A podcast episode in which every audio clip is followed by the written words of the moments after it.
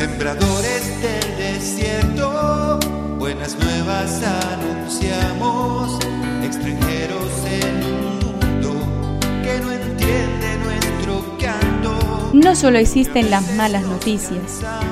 Te invitamos a escuchar esta buena noticia que Jesús, que quiere renovar al hombre, hoy tiene para nosotros. Que me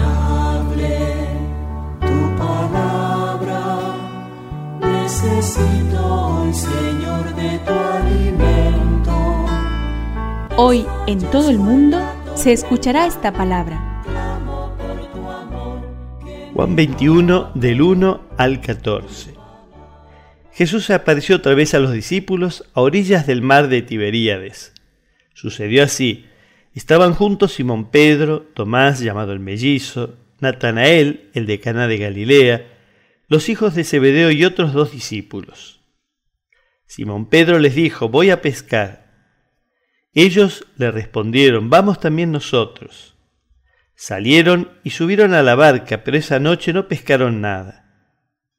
Al amanecer, Jesús estaba en la orilla, aunque los discípulos no sabían que era Él. Jesús les dijo, Muchachos, ¿tienen algo para comer? Ellos respondieron no.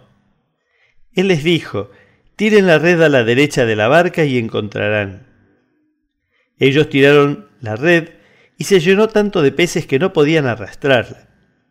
El discípulo al que Jesús amaba dijo a Pedro, Es el Señor. Cuando Simón Pedro oyó que era el Señor, se ciñó la túnica, que era lo único que llevaba puesto, y se tiró al agua. Los otros discípulos fueron en la barca arrastrando la red con los peces, porque estaban solo a unos cien metros de la orilla. Al bajar a tierra vieron que había fuego preparado, un pescado sobre las brasas y pan. Jesús les dijo, traigan alguno de los pescados que acaban de sacar. Simón Pedro subió a la barca y sacó la red a tierra, llena de peces grandes.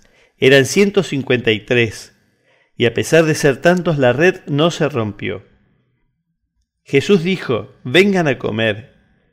Ninguno de los discípulos se atrevía a preguntarle quién eres, porque sabían que era el Señor. Jesús se acercó, tomó el pan y se lo dio, e hizo lo mismo con el pescado. Esta fue la tercera vez que Jesús resucitado se apareció a sus discípulos.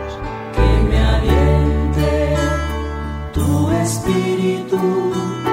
Necesito que me llenes de valor. Cada uno de nosotros podemos ser a la vez el discípulo a quien Jesús tanto quería o Pedro. Podemos aguzar nuestra mirada para que seas capaz de descubrir la presencia de Jesús en los signos y guiños que Él nos hace. Podemos también lanzarnos con decisión a su encuentro, sin temor al agua fría del lago, y encontrarlo en las orillas de nuestra vida.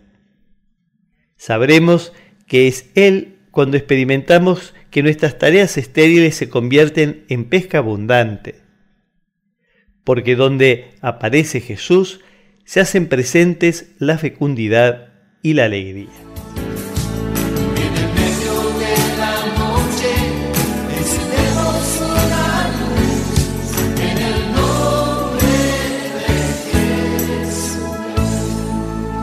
Es una contribución de la parroquia catedral para este tiempo en que Dios quiere renovar a su pueblo.